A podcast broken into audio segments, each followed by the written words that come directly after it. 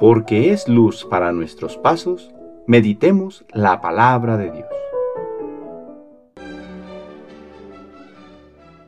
Del Santo Evangelio según San Lucas capítulo 9 versículos del 46 al 50.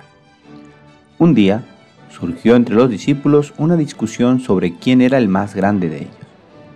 Dándose cuenta Jesús de lo que estaban discutiendo, tomó a un niño, lo puso junto a sí y les dijo, el que reciba a este niño en mi nombre, me recibe a mí. El que me recibe a mí, recibe también al que me ha enviado.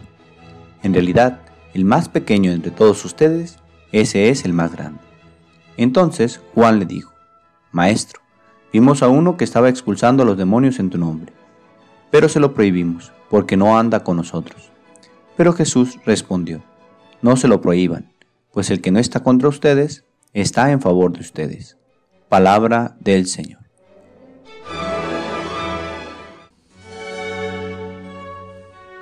Lunes de la vigésimo sexta semana del tiempo ordinario.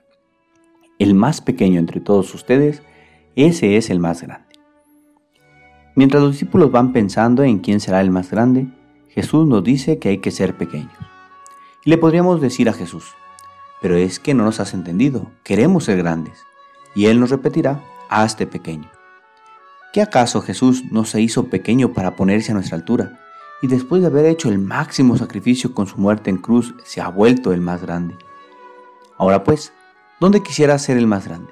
¿Ante los ojos del mundo o ante la mirada de Dios? Y es que con lo rápido que va el mundo, presentándonos sus modelos de grandeza, se nos olvida que existe Dios, que existe el cielo y que estamos llamados a participar de Él. Por eso luchamos más por un aplauso de la gente que por el reconocimiento de Dios. Ciertamente, esto que voy diciendo no es sinónimo de conformismo, de dejar las cosas como están, de no dar nuestro máximo esfuerzo, pues Jesús nos dice que seamos pequeños, no que dejemos de esforzarnos en ser realmente grandes ante Dios, quien nos recompensará por todo lo hecho en la vida. Y no peleándonos por quién es el más grande entre los ojos del mundo, pues una vez que hayas muerto, quizás solo unos pocos te recordarán, y aquellos que te adularon, ni un Padre nuestro te rece ser pequeño siempre. Así, aunque estés encumbrado para los ojos del mundo en un puesto de supuesto honor y mérito, tú seguirás haciendo de tu vida un servicio humilde, pues sabrás que la recompensa la esperas en el cielo. El Señor esté con ustedes. La bendición de Dios Todopoderoso, Padre, Hijo y Espíritu Santo, descienda sobre ustedes y les acompañe siempre. Que tengan buen día.